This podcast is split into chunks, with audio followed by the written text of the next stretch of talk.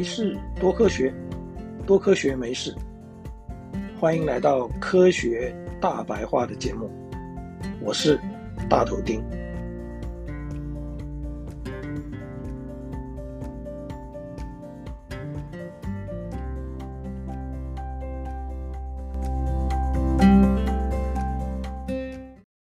在宋朝，有三位赫赫有名的文学家，他们是唐宋八大家的其中三位。更特别的是，他们也是一家父子三个人，这就是苏洵跟他的儿子苏轼跟苏辙。文学史上也用“三苏”这两个字来赞颂。这三位姓苏的大文豪。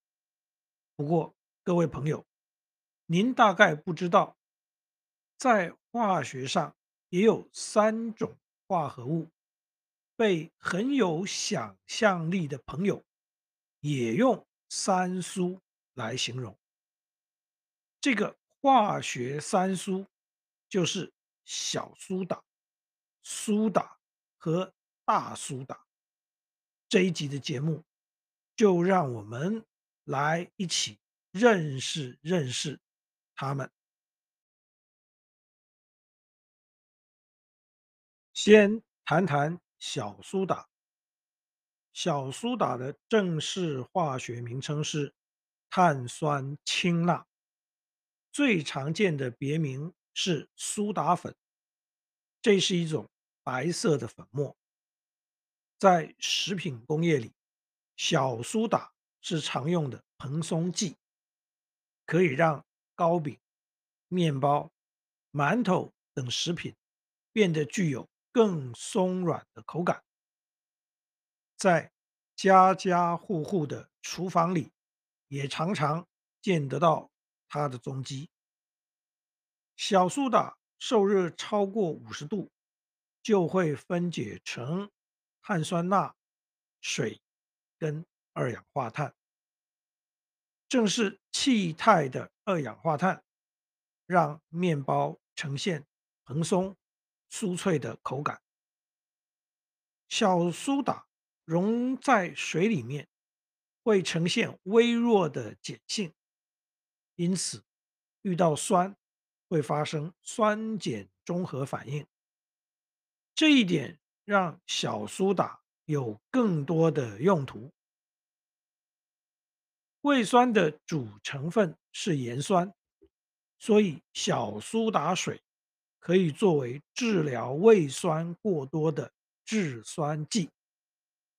小苏打和盐酸在胃里面进行酸碱中和反应，把过多的胃酸给反应掉，达到。抑制胃酸过多的效果。不过，吃太多含小苏打的加工食品，或是随便服用小苏打来抑制胃酸，因为胃酸跟小苏打进行酸碱中和的产物之一是二氧化碳。二氧化碳是气体。所以会有胃胀气的问题。小苏打水也可以用在居家去除油腻或者是脏污，因为这些物质大多属于酸性物质，所以同样也是通过酸碱中和的原理来达到去污清洁的目的。不过小苏打。需要在温水里面才会比较好溶解跟使用。小苏打可以去污的原理，是因为小苏打会与油脂进行皂化反应，皂就是肥皂的皂，化是化学的化。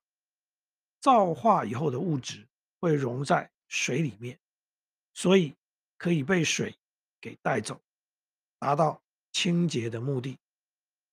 皂化反应是一种形成肥皂的化学反应过程，所以手工肥皂也可以透过小苏打与甘油跟香精进行皂化反应来制作得到。三苏家族的第二个成员是苏打，正式的化学名称是碳酸钠，别称是纯碱或者是洗涤碱。这也是一种白色粉末，但是跟小苏打不一样的是，苏打对水的溶解度很好。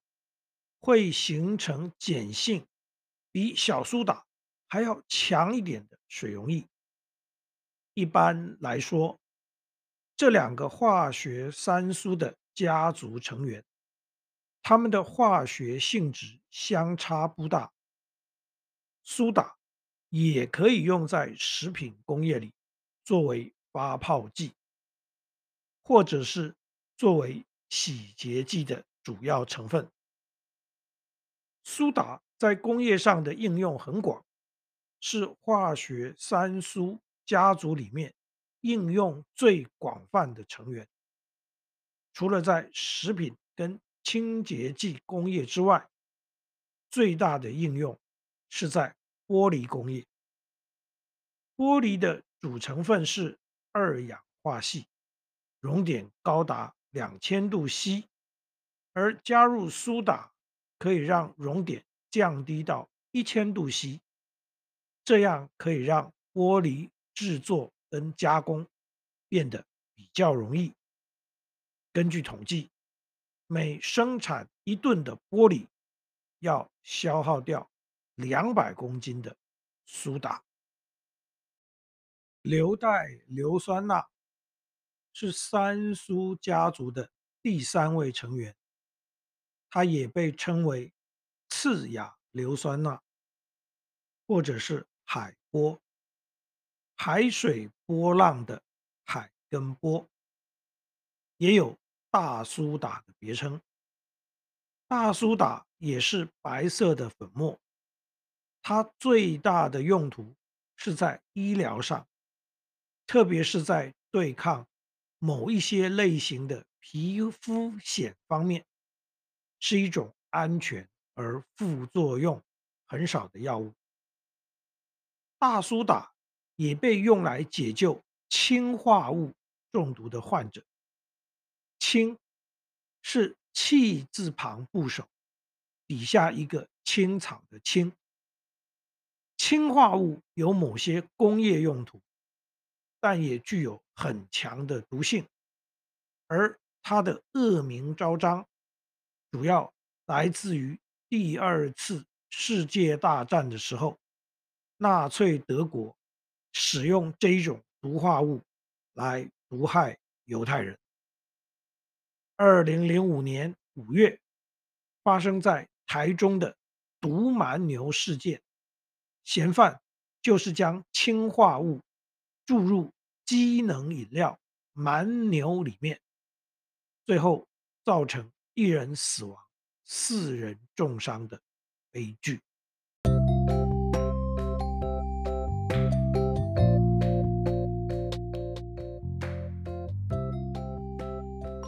宋朝三苏之一的苏轼，他的号是东坡居士。他除了是一位文学家，也是一位美食家。相传是他发明了。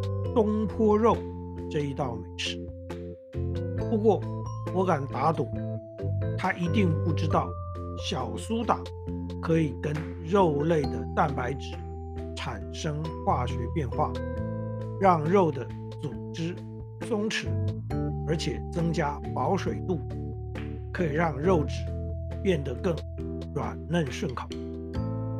只是要这么处理肉，小苏打。不可以多加，加多了反而会让烧出来的肉产生一股带有碱性的怪味道。各位好朋友，谢谢您对于这一集节目的收听。如果您对这个主题有任何心得或想法，大头钉竭诚的欢迎您跟我分享，也希望您能对这个节目给予鼓励，或是提出批评与指教。没事，多科学，多科学没事。我们下一次见，Bye bye.